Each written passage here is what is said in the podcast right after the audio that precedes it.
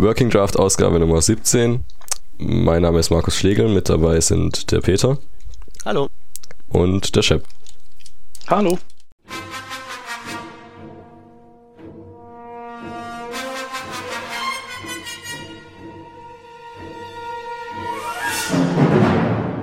Ja, endlich mal wieder in, äh, in Standardbesetzung. Das, wie hast du gesagt, Peter, das Trimagische. Das magische Dreieck ist. Äh, das drei, Dreieck, genau, das tolle ja, Dreieck. Oder äh, das Dreigestirn könnte ja auch sein. Das, das Triumvirat, wie wär's damit? Ja, es wird ja, immer besser. Ich freue mich schon auf die Kommentare. ja, egal. Wir müssen auch ein bisschen äh, Blödsinn labern. Ja, die jedenfalls äh, jedenfalls die, die, sind wir seit äh, Revision 13 äh, wieder mal so, wie wir jetzt sind. Das ist ja auch mal was. Also da, da, dürfen, da dürfen wir uns jetzt auch rausnehmen, ein bisschen Blödsinn daher zu, daher zu schwätzen. Ähm, aber ja. Achso, wir haben eigentlich gar keine Reihenfolge gemacht diesmal. Egal. Machen wir einfach so, wie es jetzt hier steht. Timeout. Äh, Krücke steht hier in, äh, als Stichwort. Und zwar in, in Verbindung mit Animationsschleifen. Ähm, Shep, willst du einfach mal erklären, was, äh, wie, wie man denn so Animationen bis jetzt so immer gemacht hat und wie es eigentlich cooler wäre und dass das jetzt irgendwie auch bald mal geht? Ja. Ähm, ja, bisher ähm, hat man das ja über ein ja, zeitbasiertes, wiederholtes Ändern von Eigenschaften gemacht. Also indem man irgendeine Funktion, die, die irgendwelche äh, CSS-Eigenschaften ähm, geändert hat, ähm, auf, äh, sagen wir mal, in einem Abstand von 100 Millisekunden immer wieder aufgerufen hat.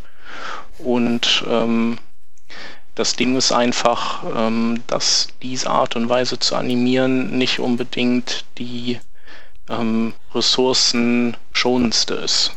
Ähm, einfach weil man nicht sicher sein kann, dass nach 100 Millisekunden, ähm, also sie ist auch unpräzise, man kann nicht ähm, ähm, sicherstellen, dass nach 100 Millisekunden eben diese Eigenschaft wieder angefasst wird.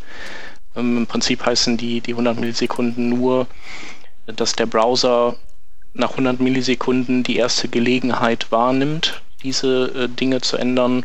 Und wenn er eben überlastet ist, dann kann es eben auch sein, dass er das irgendwie alle 300 Millisekunden tut und, und er dann das Ruckeln anfängt. Ja, das 100 Millisekunden ist ja eigentlich noch äh, untertrieben, übertrieben, je nachdem. Weil, ja, genau, 50 äh, Millisekunden wäre wahrscheinlich besser. Machen, ja. Also ja. 30 äh, Frames pro Sekunde oder sowas hat man ja als Auge, äh, hat man ja im Auge. Ja, genau, das geben ja so die Amis vor, weil das ja so deren Bildwiederholrate ist, beziehungsweise ja, 60 so. Halbbilder. Ähm, aber letztendlich, ähm, ja, das ist ja auch bei jedem anders, aber so, sagen wir mal, ab 20 Bilder pro Sekunde aufwärts, also so ab 50 Millisekunden, ähm, passt das schon.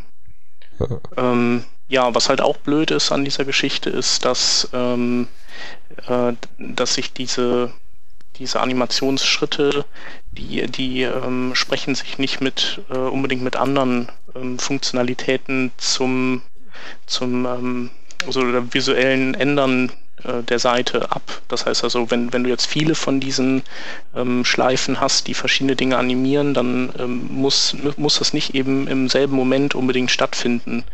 Äh, das heißt also, du hast irgendwie ähm, äh, erst wird irgendwie links ein, ein, Diff nach rechts geschoben und irgendwie 10 Millisekunden später wird ein zweites Diff von unten nach oben geschoben. Äh, dabei wäre es cleverer, wenn man, wenn man das eben diese Screen-Updates zur gleichen Zeit machen würde. Und äh, da kann man natürlich hingehen und beide Funktionen irgendwie zusammenlegen. Oder ähm, was, was jetzt ganz neu ist und was es im Firefox 4 und im WebKit, glaube ich, aber mindestens im Chrome gibt, ähm, ist äh, ja so spezielle, dass man, dass man sich äh, bestimmte ähm, ja, Updates anfordern kann, nur um eben Animationen dann stattfinden zu lassen. Also vom, von der Technik her ist das ähnlich wie äh, Set Timeout oder diese ähm, Intervallgeschichten, nur dass man dem Browser damit dann ganz klar signalisiert, pass auf, ich äh, verschiebe jetzt oder animiere jetzt irgendwas auf dem Bildschirm und du kannst gerne hingehen und diese ganzen Dinge, die ich dann darüber animiere, erstmal sammeln und dann eben effektiv in, in einem Augenblick abarbeiten. Und der Browser weiß dann auch, dass es eben eine Animation ist und, und keine Berechnung oder irgendwie sowas oder kein, kein, kein Realtime-Chat, der im Hintergrund läuft und ähm, kann dann auch hingehen, wenn man jetzt den Fokus auf ein anderes Tab legt, diese, diese Animation dann eben anhalten in dem Moment. Mhm. Und ähm, man kann dann auf die Art und Weise auch ganz viele Tabs mit Animationen laufen lassen, weil eben immer nur die, die gerade aktiv ist oder der, das Tab, was im Vordergrund ist, ähm, das wird dann nur abgearbeitet. Und ähm, ja, da hat der Paul Irish einen ganz guten Artikel zu geschrieben und es gibt aber auch noch einen Artikel bei äh, Mozilla, äh, die beide erklären, wie das funktioniert und wie man eben seine herkömmlichen ähm, Timeout-basierten Animationen äh, umstellen kann auf dieses Request Animation Frame System. Eigentlich ist das ja dann für den allgemeinen Web-Bastler gar nicht so relevant, also nur insofern, dass man halt wahrscheinlich, also das wahrscheinlich in die Frameworks dann wandert, also da ist es ja irgendwie so gelöst, dass ja diesen, dieses Set Timeout eben benutzt wird, weil gar keine andere Möglichkeit gibt. Und wenn die mhm. das jetzt da jetzt umsteigen würden, dann würde das eventuell alles noch flüssiger und noch weniger ressourcenbelastend äh, ablaufen. Aber ich muss eigentlich mit meiner Bedienung, also wenn ich jQuery benutze, dann mache ich einfach das gleiche wie davor, dass ich eben äh, ja, Hide und äh, Show oder was weiß ich aufrufe. Und, und, ja, aber spannend wird's, spannend wird's, wenn du deine eigenen Animationen dann natürlich als Plugins oder so einbaust oder wenn du mit der Canvas rumspielst. Ja, ja, klar. Aber wenn, aber wenn ich jetzt einfach nur so jQuery benutze, dann muss ich mich da eigentlich nicht drum kümmern, sondern kann es hinnehmen als tolle Verbesserung. Und muss, ja. Ja, dann kann man einfach den, die, die Boni absahnen. Ja, die genau. Die wird weniger schnell leer. Das ist doch super. Ja. Ja, zum Beispiel. ähm, ich überlege gerade, ähm, es gibt so einen, es gibt so eine Erweiterung von, von der Animate-Funktion in jQuery, die heißt Enhanced ähm, Animate oder Animate Enhanced und ich überlege, ob die das schon implementiert oder nicht. Jedenfalls nutzt die, wenn's, wenn sie kann, nutzt sie auf jeden Fall auch die ähm, CSS-eigenen Transitions, um bestimmte Dinge zu animieren, was auch wieder so in Ist das ein GitHub-Projekt? Genau. Also von dem her, okay, dann verlinken wir das einfach. Das habe ich ja. auch gerade hier. Aber ich bin nicht sicher, ob die da schon das äh, Request Animation Frame auch nutzen. Das wollte Egal, ich jetzt haben wir es aber erwähnt, jetzt können wir es auch verlinken. Ja. Okay. Ja. Ja, ist gut. ähm, oder, oder gibt es da noch was, was man bemängeln könnte? Also ich ist halt, macht man halt jetzt dann so. Ja, man könnte bemängeln, dass es nicht im Internet Explorer drin ist und so, aber das ist ja äh, Standard. Ja. Ja, ist halt, ist halt, ist einfach ähm, ein ressourcensparenderer oder, oder ein bedachterer Umgang äh, mit den Browser-Ressourcen, weil man halt einfach so eine Art wie so eine Queue hat und da wirft man eben alles rein, was man gerne irgendwie ähm, animiert oder transformiert haben will und der Browser kann das halt dann eben in einem Aufwasch tun, wenn der Fokus überhaupt auf dem Fenster liegt. Und wenn er eben da nicht liegt, dann, dann drosselt er diese, diese Update-Frequenz eben stark runter oder, oder stoppt das Ganze, bis man eben wieder ins Fenster reingeht. Und ähm, ich denke, dass das sicherlich auch ähm, gerade bei mobilen Geschichten ähm, natürlich noch stärker zum Tragen kommt.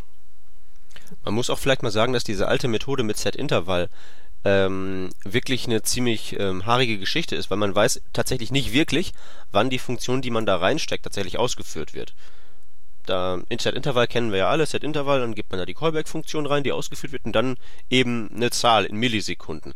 Aber das heißt eben nicht, dass der Browser das Ding wirklich alle Millisekunden ausführt, sondern dass er sich vornimmt, das alle Millisekunden auszuführen. Und das kann hinhauen oder auch nicht. Er bemühte sich stets, steht in seinem Zeugnis. Genau. ähm, das kann auch ziemlich, ziemlich übel nach hinten losgehen. Ähm, und deswegen ist das wirklich, wenn man ernsthaft animieren möchte, und das möchten wir ja in Zukunft alle, dann ist das schlichtweg notwendig man kann angeblich auch ähm, mehrere Animationen und auch Animationen, die, die als Transition laufen, ähm, wohl besser miteinander synchronisieren, dass die also wirklich tatsächlich im gleichen Moment starten, äh, auf die Millisekunde genau und auch im, auf die Millisekunde genau eben gleich enden oder so Sachen.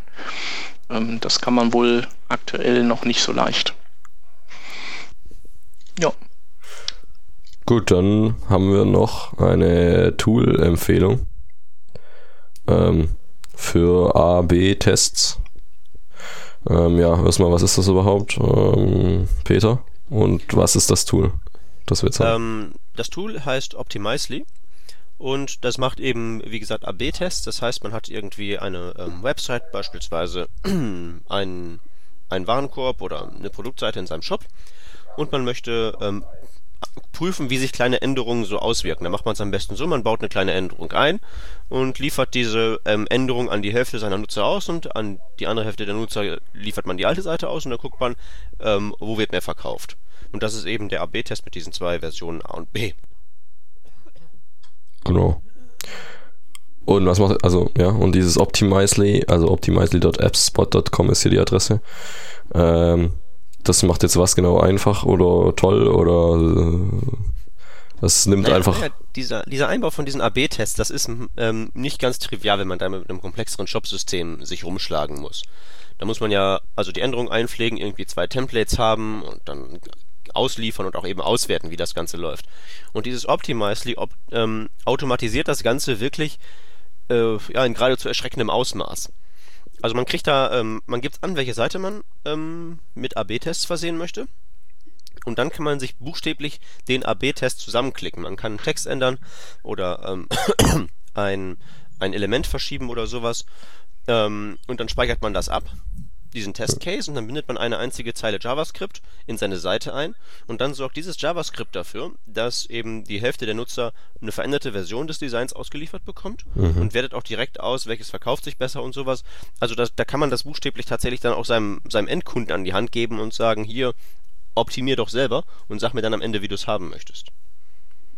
Also es ist wirklich, wirklich, wirklich sehr einfach zu bedienen und das ist wirklich der, der Hauptpunkt.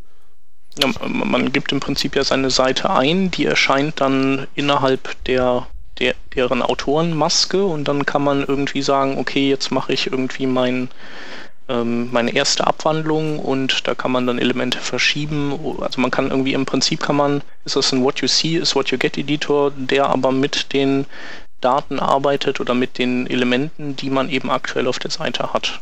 Ne? Und dann kann man, kann man den Test irgendwie abspeichern und ähm, je nachdem wie viel, man, man, muss ja nicht nur A und B oder C nur haben, sondern kann sich ja zehn verschiedene bauen. Die werden dann einfach ähm, immer abwechselnd an Besucher ausgeliefert und dann kann man irgendwie sich zurückgeben lassen, wie viel Mal wird denn jetzt hier ähm, weitergeklickt oder wie oft ähm, oder wie, sind, wie sehen die Konversionsraten aus, wie auch immer man die definiert. Also ob Leute jetzt ein Newsletter anmelden oder irgendwie so. Und das kann man irgendwie sich dann in Realtime bei denen anschauen auch. Ein, ah, okay. Ähm, und kann ich dann nur dieses What You See is What You Get hin und her verschieben Dings machen oder kann ich einfach auch zwei verschiedene ähm, Websites quasi reinbauen, die die gleichen oder, oder einfach zwei ja, das CSS. Das wäre der klassische AB-Test, den du dir selber zusammen Ja, aber, aber dann habe ich, kann ich, also kann ich damit dann trotzdem diese Auswertungszeugs da nutzen. Also ich kann ja beides mal eigentlich einen. Nee. Äh, also das ist schon so, dass, dass du, ähm, du musst dann schon deren Autorensystem da nutzen. Ja. Und äh, aber du kannst da alles machen. Also du kannst äh, JavaScript-Events hinzufügen, du kannst alles umstylen, was du möchtest. Also so, es gibt eigentlich nichts, alles. was du nicht tun kannst. Also ich muss, ja. ich, ich, ich, muss hier nicht so handhändisch verschieben und uh, ich kann auch CSS direkt äh, manipulieren. Ja, also es ist halt alles verpackt in so eine Oberfläche, wo du dann, du, du hast halt dann einen Color Picker für die Farbe oder dann, dann gibst die Schriftgröße in der Dropdown-Box an. Also es ist jetzt nicht, also mhm. Ich habe zumindest jetzt keinen richtigen CSS-Editor gefunden, aber ähm, ja, ich denke, dass, da geht es halt einfach erstmal um, um so schnelle, grundlegende Tests. Also ist es sinnvoller, ähm, den Down-Knopf ähm, nach links oben oder nach äh, rechts oben zu packen oder ähm, solche Dinge. Also ich habe es gerade ausprobiert, man kann das HTML umändern und dann kann man da auch Style reinschreiben. Also das geht alles. Wenn man es wenn will, dann kann man alles machen. Ja, okay, umso besser. Ja. Okay. 30 Tage, 30 Tage kostenlose Testphase und danach ähm, ist dann die, ist dann der Preis davon abhängig, wie viele Nutzer man im Monat da eben testen lassen will. Das geht das von 2000 so bis 19 Do von für 19 Dollar bis dann zu Unlimited, wo dann kein Preis mehr dran steht. Aber ähm, es kommt halt darauf an, wie große Brötchen man backen will. Und es ist halt wirklich sehr, sehr, sehr handlich zu bedienen. Finde ich gut. Gut. Gut, gut. Also kommt verlinkt äh, zu euch und ist eine Empfehlung. Dann äh, nochmal eine Empfehlung eigentlich. Ähm, auch aber mit, mit, mit, äh, ja, da muss man etwas mehr äh, machen. Ein Framework Kaman.js, wie auch immer man das ausspricht, also C-A-M-A-N.js, äh, macht was, ja, macht äh, ein, ein, Bild, ist das jetzt hier, ähm, in Canvas und dann ja, von dem Canvas aus wird dann da ein bisschen rummanipuliert. Äh, die Sättigung zum Beispiel kann man erhöhen, die, das Ding in Schwarz-Weiß äh, umbasteln und das Ganze dann wieder ausgeben lassen und hat damit dann ein einfach zu bedienendes ähm, ja, Bildmanipulationsinterface. Richtig. Das ist natürlich besonders praktisch eben für äh, so an allen Orten, wo man eben Nutzerbilder hochladen lassen möchte und denen halt die Mühe ersparen möchte, dass sie selbst Photoshop starten. Damit kann man sich also relativ schnell so ein ganz simples ähm, Manipulationstool zusammenpacken, dass man da also dann äh, Kontrast erhöht oder, oder, oder es alt aussehen lässt und all solche Sachen. Also Genau, also das da alt kann man den My ja. MySpace-Effekt dann direkt mit einprogrammieren in, seine, in sein neues soziales Netzwerk. Genau, also jeder, der ein neues soziales Netzwerk baut, der kann sich das mal anschauen. Das ist bestimmt, das erhöht die Chancen, Facebook zu verdrängen, deutlich, glaube ich. Genau. Also was, was, was eben wirklich, wirklich vielleicht erwähnenswert ist, das Ganze ist wirklich eine Sache, wenn man das machen möchte, äh, von nur ein paar Zeilen JavaScript. Man macht eigentlich wirklich nur, ähm, das ist mein Bild und dann mache ich jetzt da Sättigung, Punkt, Gamma-Wert verdrehen, Punkt, alt aussehen lassen, rendern, fertig. Das ist also super simpel und ähm, also ne, das ist ein prima, prima Beispiel dafür, wie man eben mit dem Canvas-Element so umgehen muss. Weil wie das Ganze funktioniert, ist klar, man kann mit dem Canvas-Element ja jeden einzelnen Pixel von so einem Bild auslesen und man kann einen Algorithmus programmieren, der da drüber rattert und das dann ähm, eben verändert ausgibt. Ähm, aber was eben diese Bibliothek sehr gut macht, ist diese ganze Arbeit in naja, so einzuboxen, dass man das tatsächlich auch benutzen kann und benutzen möchte, ohne dass man sich da jetzt groß Gedanken drum machen ähm, muss. Also wirklich ja. sehr praktisch und ein sehr gutes Beispiel dafür, wie man so so ein, so ein HTML5-Ding, so ein abgefahrenes Applikationsteil, eben auch für eine mehr oder minder normale Website gut gebrauchen kann.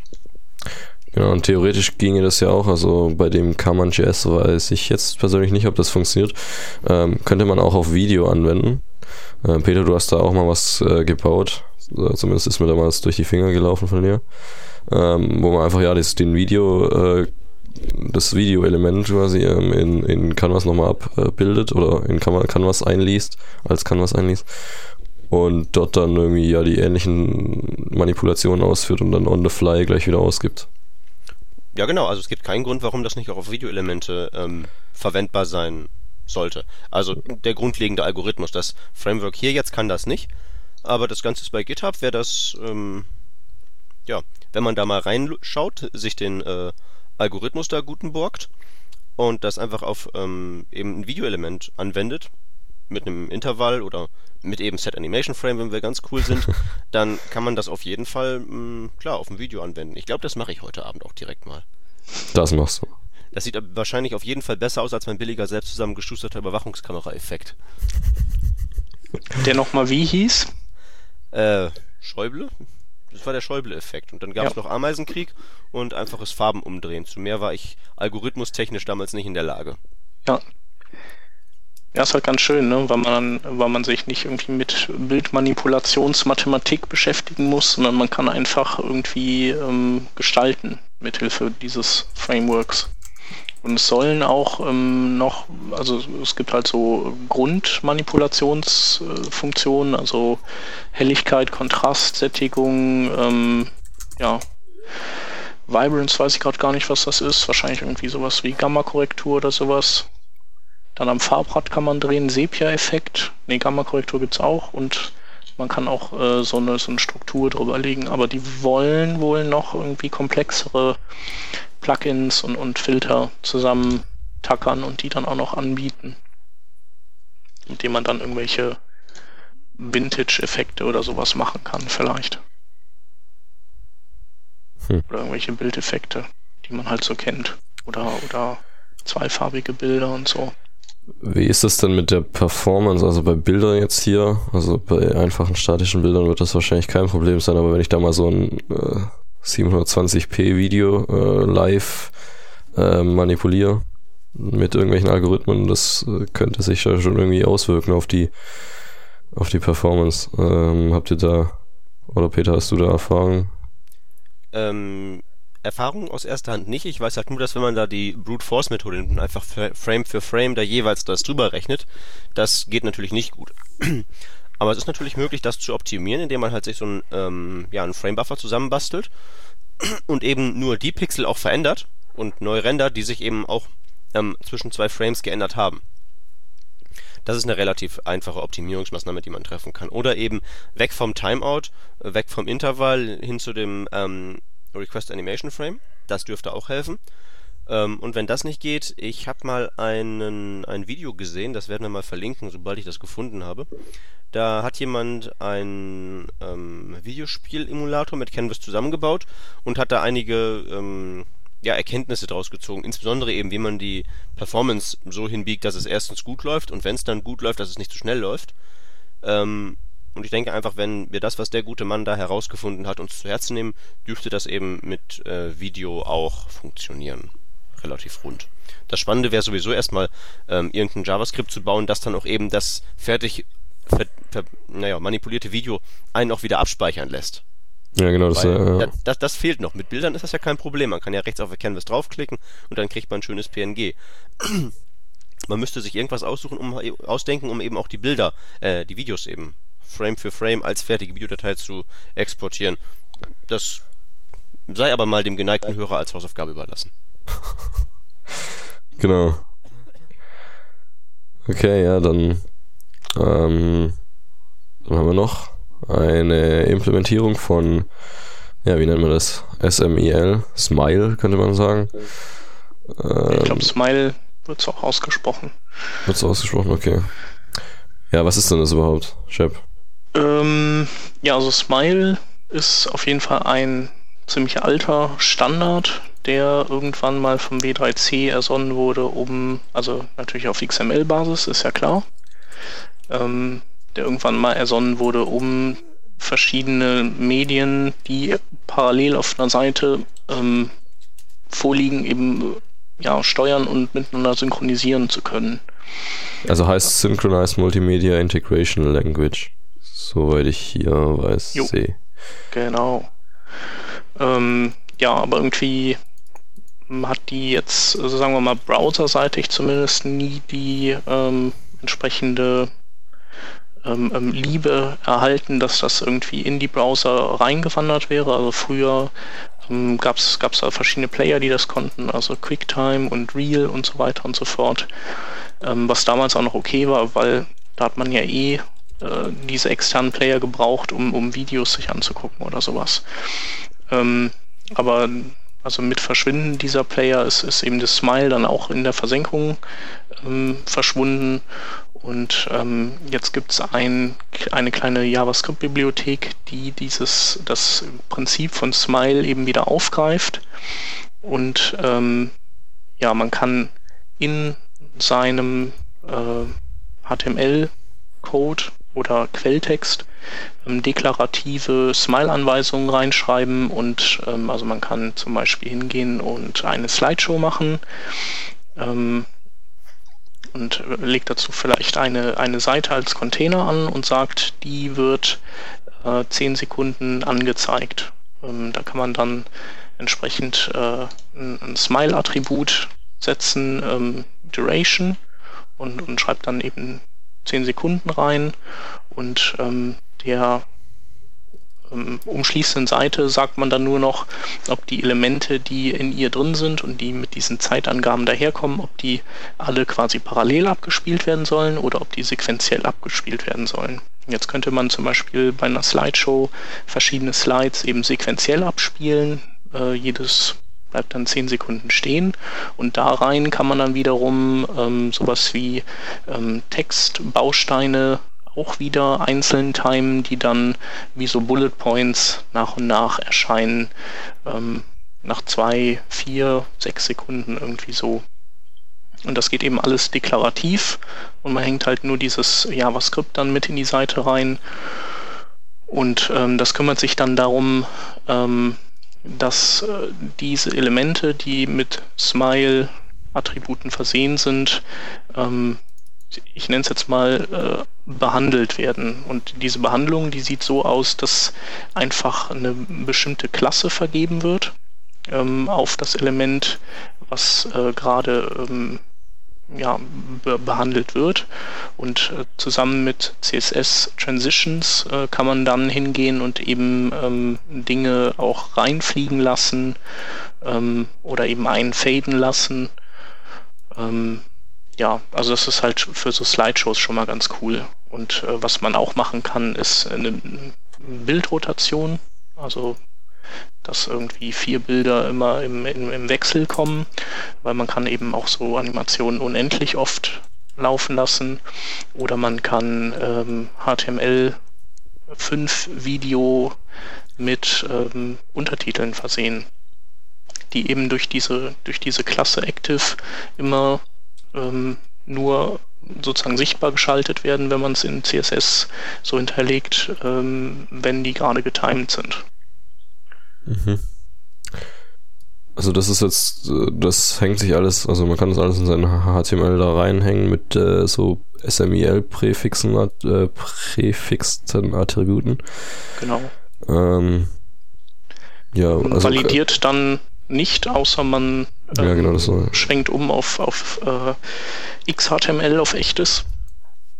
Ähm, das will man ja nicht, aber es ist ja eigentlich auch egal, ob es validiert oder. Ja, im Endeffekt ist es, ist es nicht so wichtig. Wem das dann doch wichtig ist, der kann eben XHTML verwenden ähm, oder ähm, man kann seine Smile-Deklaration auch auslagern. Also in, in so ähnlich wie man eben Style Sheets einbindet, kann man so eine externe Smile, ähm, ja, wie soll man es nennen, vielleicht sowas wie äh, einen Ablaufplan äh, einladen und ähm, der nimmt dann eben Zug mit Selektoren auf bestimmte Elemente, so, so ein bisschen so, wie wir das eben von CSS oder jQuery kennen und sagt dann eben, was, ähm, was, was das für Elemente sind, äh, ob die sequenziell parallel ablaufen und der ganze Kram. Ja, das ist gut, ja, das war gerade so meine Frage, ob das auch geht. Das, das ist ja so als, als weiteres Layer einfach auf sein HTML dann drauf, also ja. selektiert und dann ist das drauf klatscht.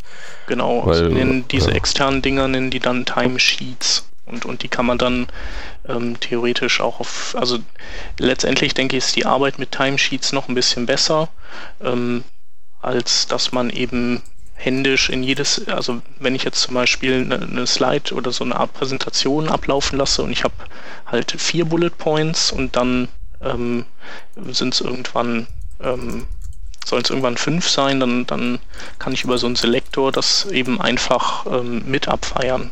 Und so müsste ich sonst Inline Smile Code reinpacken. Okay. Gut. Ähm, ja, also ich finde es ganz praktisch. Peter fand es so äh, mittel ähm, ähm, neu. Hm, Peter, du hattest irgendwie schon noch zwei weitere Frameworks ähm, in der Hinterhand, die, die sich auch mit so Timing, Synchronisieren und so beschäftigen. Ja, das ist ja nun auch ein relativ häufiges Problem, auf das man da stößt. Also da gibt es äh, einige, nicht nur dieses. Eins ähm, heißt Mashi, das andere äh, Fake Smile. Ich kann nicht wirklich beurteilen, was jetzt die taugen oder ähm, gegen das jetzt hier gerade vorgestellte, wie die da bestehen. Ich würde mal sagen, wir ähm, verlinken das einfach alles und dann ja. schauen wir mal, wer gewinnt. Machen wir. Jo. Fertig? Jo, würde sagen. Gut, dann haben wir äh, ja was Größeres eigentlich, also WebGL. Ähm, Wäre eigentlich ein komplett eigenes Thema, so, aber wir wollen es jetzt trotzdem mal erwähnen, dass es WebGL 1.0 jetzt äh, fertig spezifiziert ist. Und ja, also erstmal, was ist überhaupt WebGL? Ähm, ja, wer kennt sich von euch da am besten aus? Peter? Äh, ja, also ähm, es ist eigentlich ganz einfach zu erklären. Das Canvas-Element von HTML5 ist ja eigentlich, ähm, also hauptsächlich für 2D-Sachen. Da kann man 2D-Pfade und Formen draufzeichnen und ähm, Pixel manipulieren und das war's. Wenn man aber jetzt dazu übergehen möchte, so wie Google eben Quake im Browser umzusetzen, dann braucht man ein bisschen mehr. Dann braucht man eben richtiges 3D und ähm, Hardwarebeschleunigung und all diese ganzen Sachen. Und die gibt's eben in WebGL. Das ist im Prinzip eine Übersetzung von ähm, OpenGL ähm, ES, also für OpenGL für eingebettete Systeme. Ähm, eben in den Browser. Das heißt, da jeder, der äh, mit OpenGL 3D-Krempel programmieren kann, wird sich da im Canvas-Element dann wie zu Hause fühlen und kann das da dann genauso gut machen wie auch sonst überall. Und das ist im Prinzip alles und ähm, ja, eine fertige Spezifikation. Wann geht das schon mal so schnell? Hm. Ich glaube, so schnell geht es ja eigentlich nur, weil das ja äh, ähm, eine Privat- oder ein privates äh, Konsortium ist oder kein, zumindest nicht das W3C und auch nicht die WattWG, die, die sich darum jetzt gekümmert haben. Ne? Die Kronos Group ist das. Es ist ja, es ist ja auch im Prinzip nur eine Übertragung von dem, was schon da ist. Ja. Genau, also hey, äh, fertig. Und das ja. kann auch jeder schon außer Microsofts äh, Produkt. Mm, ja, der, der ja. Ich glaube, der, der Opera kann, oder also Opera und Safari können es nach aktuellem Stand noch nicht. Nach aktuellem Stand aber auf jeden Fall die äh, Opera äh, nee, 11. Also die 11.5er hat Hardwarebeschleunigung. Ich weiß jetzt gerade nur nicht, ob da WebGL mit dabei ist. Also ähm, doch. Hardwarebeschleunigung, ja, ja. Doch, Gut, also äh, auf doch, jeden doch, Fall kommt das schon. Moment, ich. In Safari hier. ist es übrigens auch drin. Ja, genau. Ja. Selbst in Safari. Okay, aber nicht im Fünfer, ne? Sondern im nächsten, der kommt. Ja, es ist alles noch ähm, Zukunft, aber, aber trotzdem ist es auf jeden Fall. Ja, also im aktuellen Chrome ist es ja freigeschaltet und im genau, Firefox 4, der ja jetzt irgendwie frisch ähm, in den Labors fertig gebacken wurde und zum Release-Kandidat mutiert, da läuft es ja auch schon ähm, ja. ganz gut drin. Ja, also genau. WebGL ist jetzt ja eigentlich nur so der ja, es bringt noch nicht viel mit an Werkzeugen. Es ist halt, ja, wie, wie, wie könnte man das beschreiben? Also, also WebGL ist im, im Prinzip die äh, Verkupplung von äh, OpenGL mit dem JavaScript äh, Zugriffsmodell, oder? Peter, könnte man doch sagen. Ja, es ist halt im Browser. Also ja, die, nee. Malfläche ist, die Malfläche ist eben ein, ähm, ein Canvas-Element und die Programmierung ist eben wie alles im Browser ja, mit JavaScript zu ähm, bewältigen. Abzüglich natürlich von so Sachen wie der, wie der Shader-Programmierung. Da gibt es diese ähm, spezielle OpenGL Shader Language, aber abgesehen davon, ähm, ja, es ist eben im Browser, das heißt, es ist JavaScript.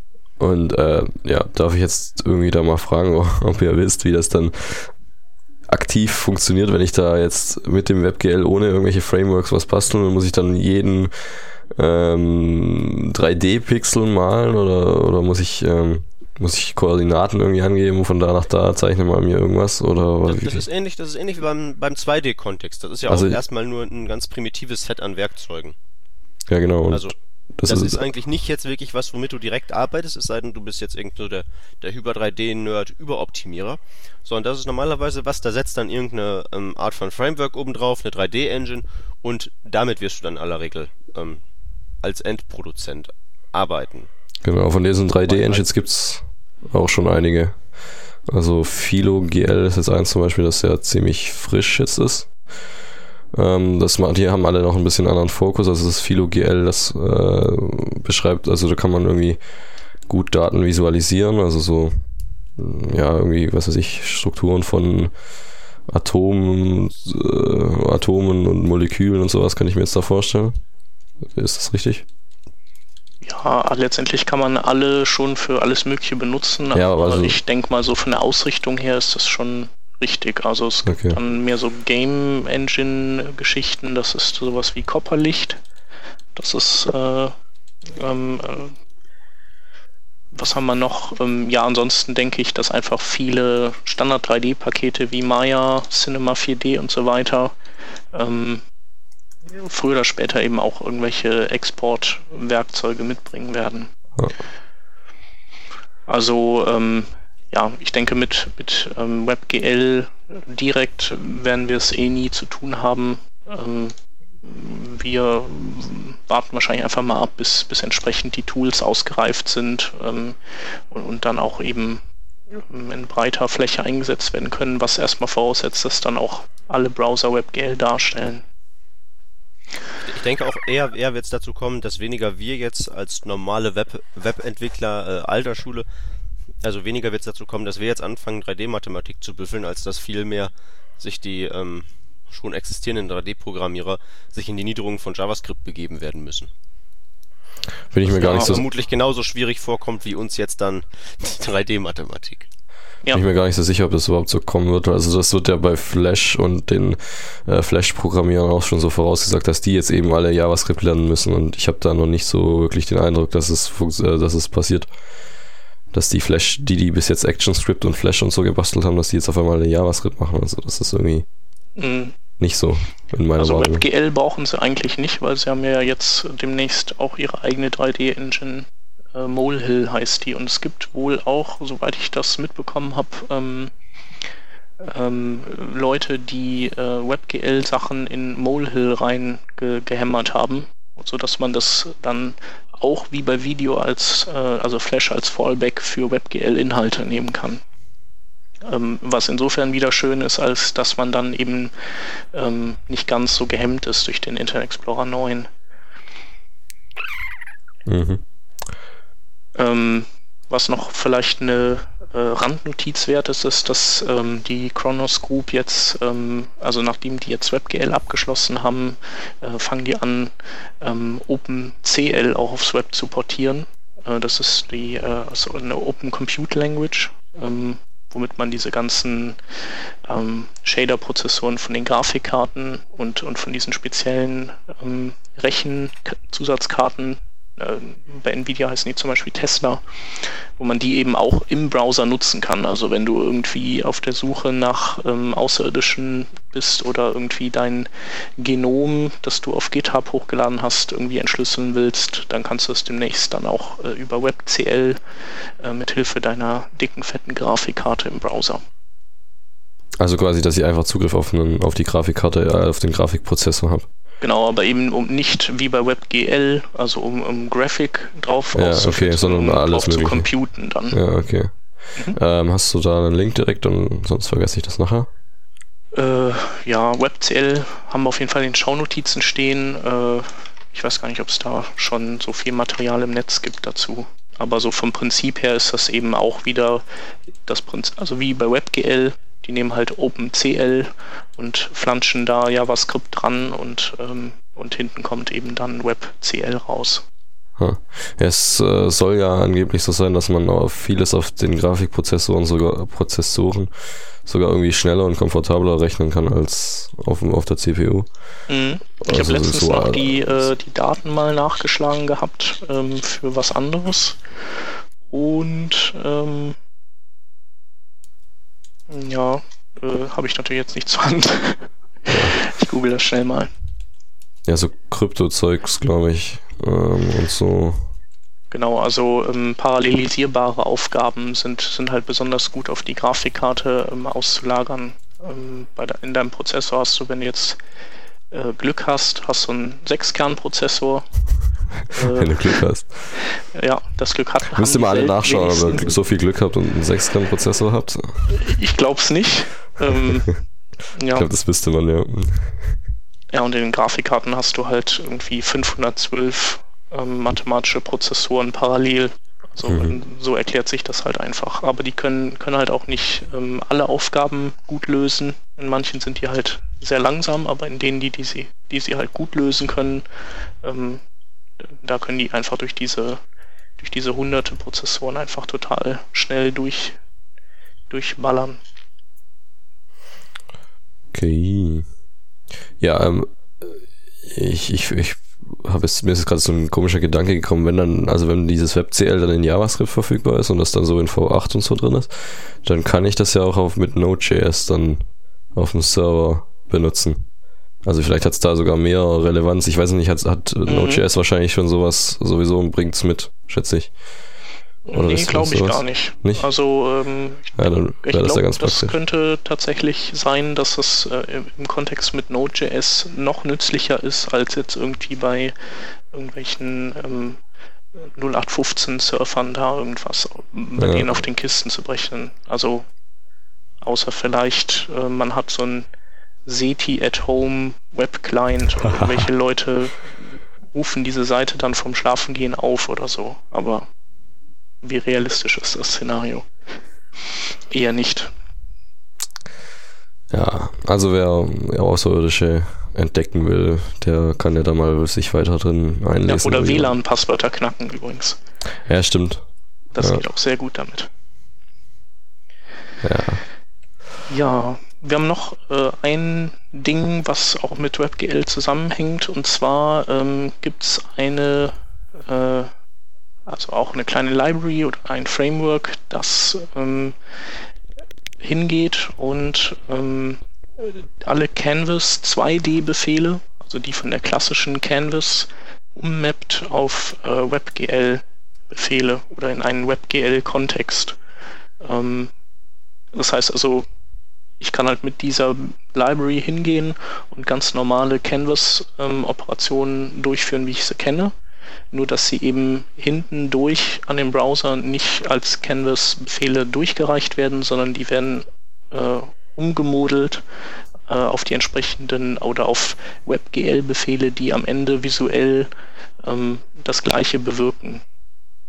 Und, also das ist ähm, alles 2D.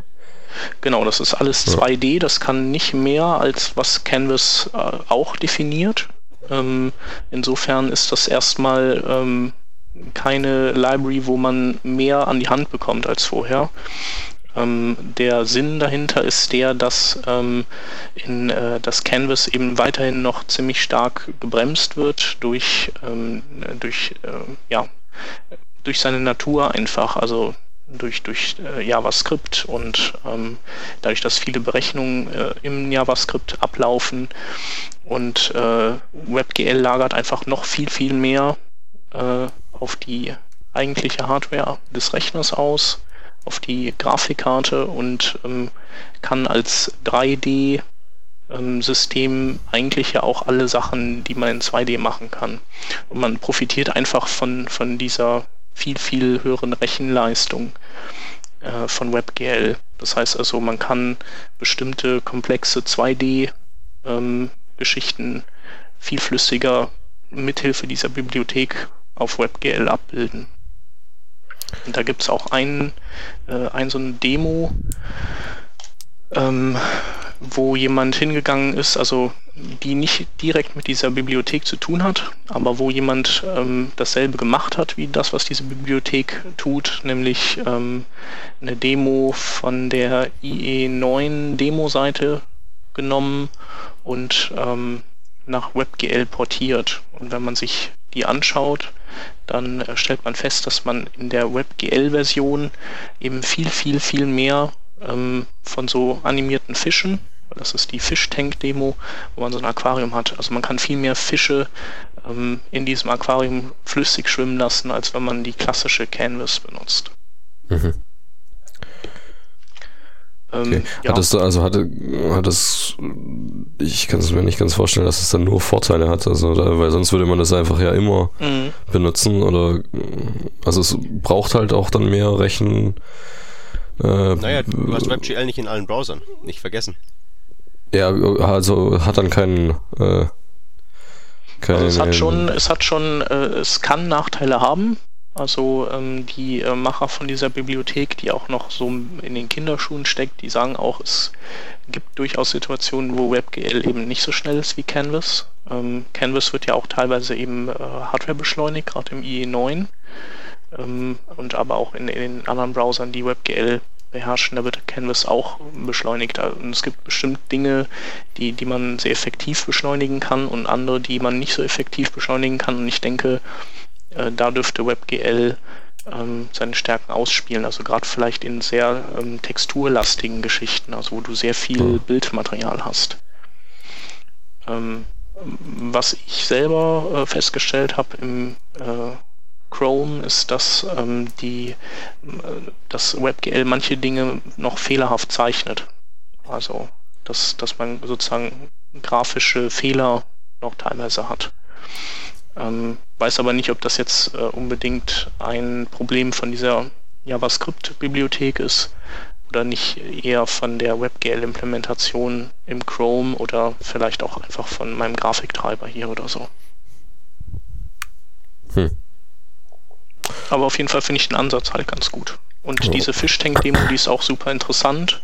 Ähm, und die ist vor allem auch interessant, wenn man, ähm, wenn man eben äh, Google Chrome äh, auch mit Firefox 4 zum Beispiel mal vergleicht, ähm, wie flüssig die verschiedenen Canvas und WebGL-Implementationen der beiden Browser sind. Ja, und die sind wie? Ähm, ich meine, ähm, Firefox hätte den Chrome ganz, äh, also richtig ordentlich nass gemacht. Ja, genau, das wäre eigentlich auch meine Beobachtung gewesen, dass im Chrome noch recht, also hakelt noch ein bisschen. Und ja. beim Firefox ist das schon besser. Ja. Also zumindest genau. auf meiner Kiste hier. Ja. Und das hängt auch, glaube ich, ab vom, vom Betriebssystem, oder? Ja, unter Windows ist es auch so. Ja, also Windows, Mac. Dann ja, also unter Windows wird, wird wahrscheinlich, äh, wird der Firefox wahrscheinlich Direct äh, 3D nehmen oder DirectX. Äh, und, und auf Mac müssen ja theoretisch beide OpenGL nutzen. Ja. Also insofern von der Technik her sind Ja, und, und bei, unter Linux ist doch auch nur OpenGL. Oder ja. ist da noch irgendwas anderes? Ich schätze mal nicht. Unter, unter Mac gibt es ja noch Quartz Extreme, aber das war's dann. Ja. Genau, nee, aber ähm, kann man sich mal angucken. Okay. Das ja. nächste Ding hast du ausgegraben, ne? Ja, ausgegraben, was heißt ausgegraben? Also ich habe halt, ähm, ich verfolge halt die Mozilla Labs ähm, Blogs. Das ist, glaube ich, nur ein Blog. Oder zumindest verfolge ich nur einen Blog. Ähm, und da ist mir begegnet, ähm, ja, Web, Open Web Apps heißt das. Und das ist schon mal, der Name ist schon mal sau langweilig. Also es gibt, glaube ich, sehr wenige Sachen, die mit Open anfangen und ähm, so eine Camel Case Schreibweise haben, die mich äh, wirklich überzeugt haben. Und da, geht, da gehört es das hier auch wieder dazu. Es ist halt, also, ja, grundsätzlich mal ganz interessant. Ähm, was ist es? Äh, oder ich, ich muss, glaube ich, ich muss, glaube ich, mehr ausholen, das wird sonst nichts. Ähm, ja, bisher jetzt haben, wir, jetzt haben wir die ganze Zeit hier geredet über WebGL und das alles kann man jetzt in JavaScript machen und Smile und toll und Fotoeffekte mit Canvas und so. Und das alles ist ja, was der Browser so an Features kann und wir, wir reden jetzt hier eigentlich ja dauerhaft um diese Webplattform herum, also dass man jetzt eben Applikationen im Web basteln, also auf dem Webstack aufbauen und basteln kann und äh, muss nicht mehr auf einem Gerät äh, die ja, die, die Programmierung benutzen, die da vorgeschrieben wird, zum Beispiel auf dem iPhone, dass ich da dann durch den App Store muss und so weiter. Ähm, ja, und das, also diese Webplattform hier, die, die wächst und gedeiht und alles ist super. Aber was halt noch so ein bisschen fehlt, ist, wie dann diese äh, Web-Apps an den Mann gebracht werden, also sprich Distribution der Applikationen und ähm, ja, da gab es bis jetzt ein bisschen wenige und ein bisschen, also mir kommen die nicht so ambitioniert vor, die äh, Bemühungen in der Richtung. Von Google gibt es da eben diesen Chrome Web Store. Ähm, das ist irgendwie auch äh, bisschen untergegangen so und, und man hört auch nichts mehr davon. Und ja, und sonst gibt es eigentlich nichts in der Richtung. Jetzt hat Mozilla eben mit, also zumindest Mozilla Labs, ähm, diese Open Web Apps jetzt auf, auf, auf die Bühne gehoben. Und ja, das ist so ein ähnlicher Ansatz wie dieser Web-Store von Google Chrome. Ähm, nur ja, andere Herangehensweise insofern, dass sie eben nicht den, den Benutzer zuerst ansprechen, sondern eher den Entwickler. Und zwar geben die einfach so eine, ja, eine, neue JavaScript API ähm, an die Hand, mit der ich dann sowas sagen kann wie ähm, schau mal hier an dieser, an diesem Link nach, da ist so ein Manifest und äh, dem Manifest äh, nach solltest du eine Web-App finden und die installi installierst du mal bitte in dem Browser, mit dem du jetzt hier mich anschaust. Und dem Benutzer begegnet es dann eben so, dass ich äh, ja, da kommt ein Pop-up quasi und dann fragt er mich, äh, da will jemand installieren und willst du das? Und dann sage ich ja und dann ist das in meinem Browser drin. So. Das heißt, die, diese, deine App, deine in Web-Technologien programmierte App, die äh, kommt huckepack äh, sozusagen auf deiner normalen Seite und jeder, der deine Seite dann besucht, dem kannst du die dann letztendlich File bieten über diese API und dann kann, kriegt er dann so, kriegt halt einen Requester, so wie bei, genau. äh, bei so Offline Storage ja, oder so. Sowas. Ja, genau. Dann, dann kann er sich die irgendwie installieren und dann hat er aber auch was anderes als, als eben die Seite, die, sondern er hat dann wirklich eine App. Die, die machen es aber nicht so, dass die so einen zentralen Store haben, wo man erstmal hingehen ja, muss oder was? Genau, das ist ähm, so der Unterschied. Also man kann, also da wird dauernd in der Dokumentation von schon von Stores gesprochen, aber man kann, also man kann sich selber so eine Art Store aufbauen, aber da kann eben auch nur eine Applikation drin sein. Das ist dann eben die eigene und ähm, ja, die schickt man dann in diesen Store äh, rein. Das ist dann äh, gehandhabt, wird es dann alles ein bisschen anders, als es beschrieben wird. Das ist ein bisschen komisch. Also die, die Doku, die Doku ist nicht so ganz äh, das Wahre noch, also ist halt ziemlich Anfangsstadium. Ähm, aber grundsätzlich wird so ein, so ein, also man kann absehen, dass es so ein verteiltes äh, Distributionsmodell ist, dass ich eben viele Stores quasi haben kann und äh, da entsprechend viele oder weniger oder nur eine oder Millionen Apps dann drin habe jeweils. Ähm, Jeder kann sich im Prinzip einen eigenen Store aufbauen. Genau. Also es ist so äh, vergleichbar vielleicht mit ähm, so Schriftverteilungsdingern. Äh, da hat auch, ähm, jetzt, müssen, oh, jetzt müssen mir der Name wieder einfallen. Tim, irgendwas verlinke ich. Ähm, so, also es gibt ja zum Beispiel Typekit, kennt ja jeder, oder dann gibt es so fonts.web, äh, webfonts.fonts.com, das ist nochmal von so, so, ein großes, so ein großer Web äh, von Verteiler. Und da gibt es ganz viele kleine Stores. Und da hat eben auch einer, da hat er auch sich quasi einen eigenen Store aufgebaut äh, und da verteilt er genau eine Schrift damit. Also es ist dann wie so eine, äh, wie bei Google, dieses Google ähm, hier ist das Aber, Google Font Directory und da hat er eben so eine API angeboten, da kann man genau eine Schrift dann raushauen. Und sowas, jetzt ist es quasi also genommen und eine JavaScript API. einen Store äh, und, und, und packt den quasi, also es gibt einen fertigen Store und du kannst den einfach nutzen mit deiner eigenen Skin drauf und deinen eigenen Produkten drin im Prinzip oder was? Also so wie bei, bei Spreadshirt, wo du deren System, deren System nutzen kannst, um eigene T-Shirts zu bauen oder was? Da bist du jetzt bei dem Open Web Apps Ding. Ja, Okay. Ja, also nee, das ist eigentlich alles, ähm, ist alles durch, die, durch ein JavaScript-Interface und dann kann ich eben, also ich kann einfach sagen, ähm, Moment, das muss ich hier mal kurz schauen. Wie Andere Frage, ähm, wie ist das mit, ähm, also machen die dann auch so Zahlungsabwicklung? Weil sowas wäre ja auch, ähm, ich denke, sowas ist ja auch interessant. Ja, es ist alles noch ziemlich äh, rudimentär im Moment. Äh, ja, also ich kann mit äh, navigator.apps.install, das ist so die JavaScript äh, das ist die Methode, mit der ich äh, angeben kann, der soll jetzt mal da nachschauen und dann soll er mal machen. Ähm, kann ich ja, aber, ja, aber wir, anordnen. Ja, aber Moment mal. Äh, also ich habe ich hab jetzt meine, sagen wir mal, wir haben eine Working Draft Web App, wo irgendwie genau. ähm, verrückte Bilder sind, die wir mit dem JS. ja, das kann auch einfach nur haben. die Website sein an sich. Okay, und da drin haben, da geht in unserer Webseite haben wir diesen Befehl oder was? Genau, in unserer Website selber können wir jetzt ein JavaScript einbinden. Da können wir sagen, ähm, ja, eben dieses navigator.apps.install und dann geben wir da ähm, an so eine Manifestdatei. Ähm, okay. Da, da die enthält so, im Prinzip so, alle zu installierenden Dateien. Genau, so, so JSON-Style ist das dann, da steht dann drin, ja, was für ein Icon da benutzt wird und in welcher Größe und äh, welche Ressourcen er laden soll und noch so ein paar Wenn man dann Ja drückt, dann rauscht genau, der ganze Krempel irgendwie aufs irgendwie ins System rein und man hat dann ein tolles Desktop. Ja, Also eigentlich ist nur eben diese, diese, also eigentlich nur eine Funktion, die man benutzen muss. Ähm, und dann wird dem Nutzer so ein Ding hier, so ein Pop-up präsentiert, da sagt er ja und dann hat er quasi einen Bookmark. So, das mhm. ist eben, das ist eben das Ding und warum ich. Okay. Aber die Anwendung, die kann er dann danach, also wenn er die installiert hat, dann kann er theoretisch das LAN-Kabel auch ziehen und irgendwie mit der dann rumhantieren. Oder ist die vom ja, Internet abhängig? Das ist halt, da kann ich ja dann mit Application Cache und so und äh, Local Storage handhaben.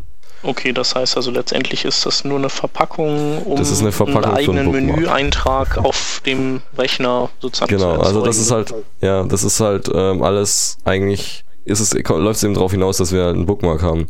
Das ist halt äh, bei dem App Store, so von, von Apple, ist halt, ist ja eigentlich auch nur ein Bookmark mit halt, ich lade mir noch dieses, das, das, den Kram auf, auf meine äh, Platte runter. Mhm. Aber dieses Runterladen auf die Platte, das kann ich ja sowieso schon machen, ja, so im Web. Ja. Ähm, eben mit, mit, also es mit sieht halt einfach so. wie eine richtige Anwendung dann aus und es ist nicht so, genau, dass man Firefox um aufmachen muss und da dann in den Bookmarks das aufrufen muss, so dass, dass, dass es quasi deutlich noch als irgendwie eine, eine Browser-Webseite sichtbar ist, sondern der packt dann sein Icon dahin und das liegt dann auch nicht irgendwie mehr im Firefox, sondern auf dem Desktop oder im Programme-Menü oder so. Das weiß ich jetzt gar nicht, ob das, ob das überhaupt ähm dann auf dem Desktop so drauf ist, aber es ist auf jeden Fall, sieht halt anders aus als ein Bookmark. Mhm. Okay. Ähm, ja, genau, und das ist eigentlich auch schon der Punkt. Also ich habe am Anfang eben auch so gedacht, ja, wow und äh, toll und äh, was macht's denn jetzt? Und ja, es macht einfach nur ein Bookmark und bietet mhm. eben noch so ein bisschen Zeugs drumherum, eben ja, ich kann das und das hier spezifizieren und da und da noch was. Ja, aber vielleicht reicht das ja schon. Genau, also, das habe ich mir dann auch gedacht, ob das vielleicht auch, also eigentlich, was ist es denn anders? Also es geht da bei der, bei dieser Distributionsproblematik äh, geht es eigentlich nur um das Interface, also um oder ja, um, mhm. um Design. Ja, es verkauft sich dann besser, ne? Genau, wann sich's verkauft und wann nicht, ist da die Frage. Aber ob das jetzt irgendwie so für Web-Apps, ob man das jetzt so eins zu eins nachbauen muss von diesen App Stores, die ist da so von Google, also Android App Store oder ja. Apple App Store, ob man das nachbauen will oder ob das genauso gleich funktioniert, weiß ich nicht. Ich, ja. ich bin jetzt eher, also ich bin eigentlich mit der Methode, wie es jetzt so funktioniert, eigentlich schon ganz zufrieden, dass ich eben, ich weiß, dass ich Gmail benutze und ich weiß, dass ich ähm, ja irgendwelche WordPress äh, Backends benutze und dann weiß ich da auch jeweils, wie ich dahin navigiere. Zur Not benutze ich Google. Ja.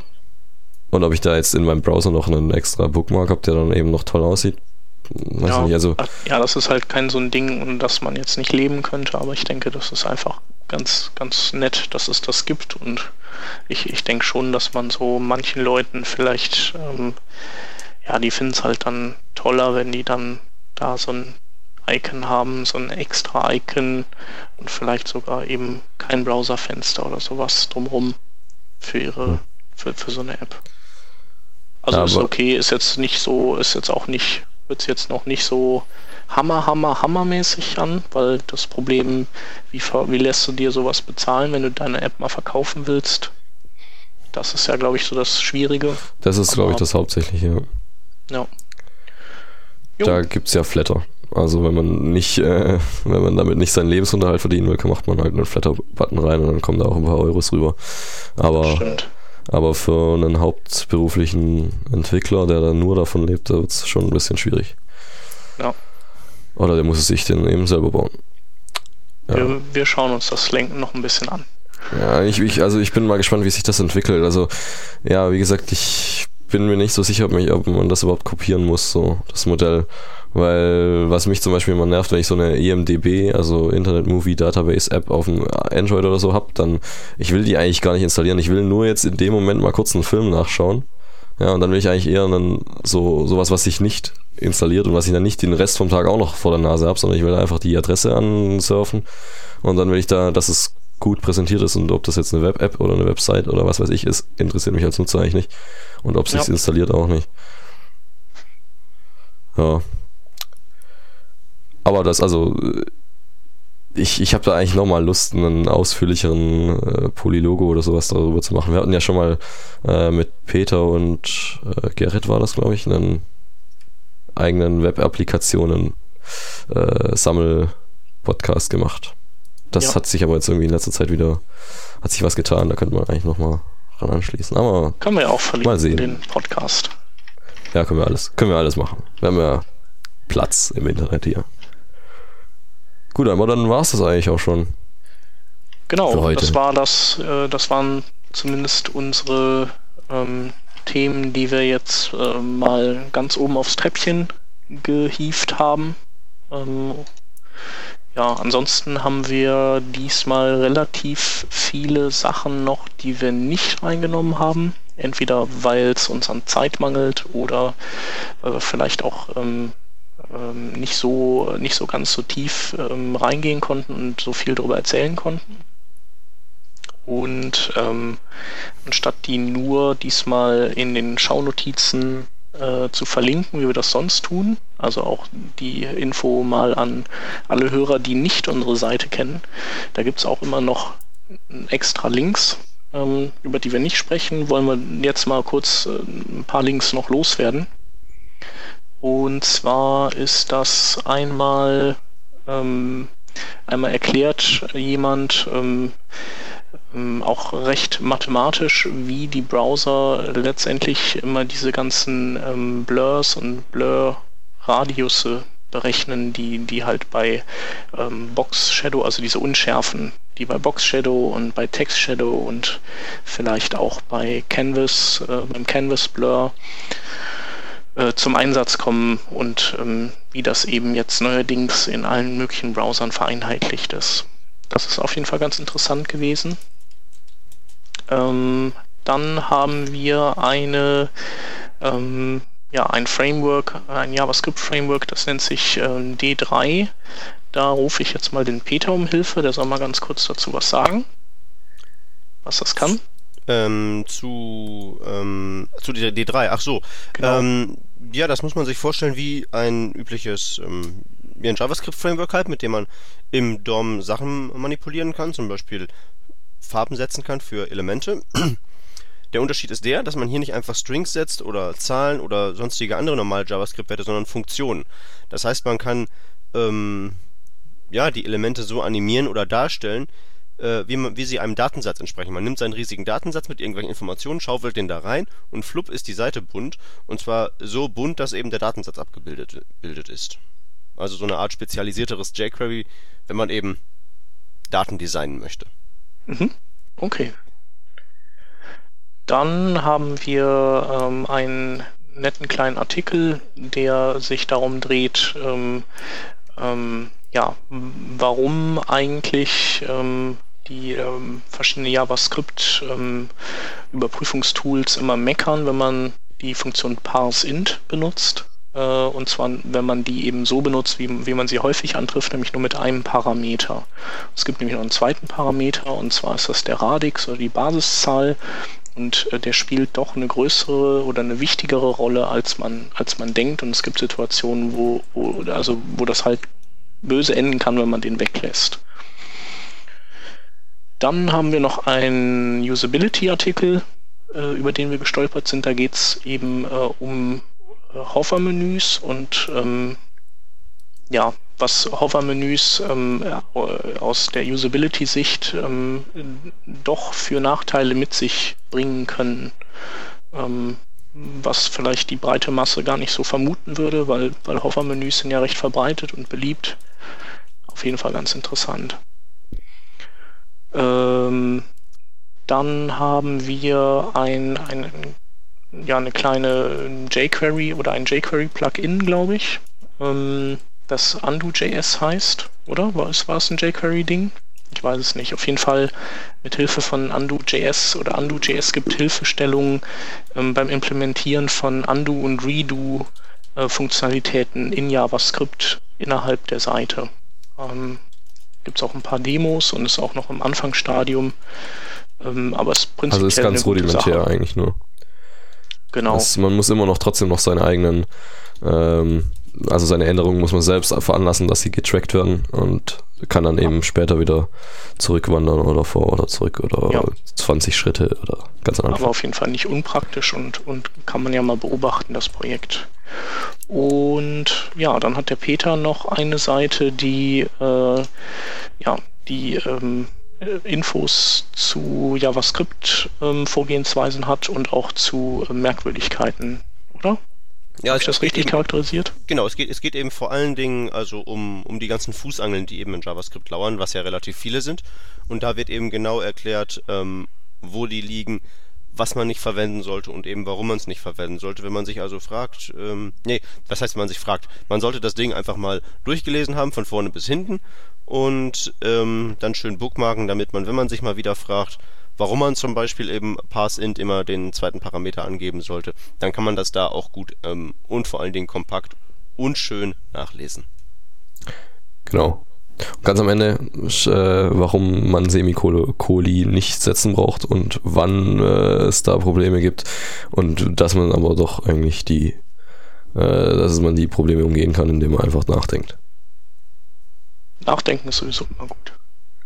Und äh, ja, wir haben für heute genug nachgedacht. Richtig, sind wir fertig. Mit inklusive keine Schaunotizen geschaunotizt. Sehr gut. Okay, ja, dann sagen wir wieder mal Tschüss, bis zum nächsten Mal. Wenn ich äh, nicht da sein werde und übernächstes Mal bin ich auch nicht da, dann müsst ihr euch was einfallen lassen. Das schaffen wir schon. Genau, und. Wir versuchen es mal. Dann sag ich persönlich bis in drei Wochen und ihr bis nächste oder übernächste Woche. Genau. Bis dann. Tschüss. Okay, tschüss.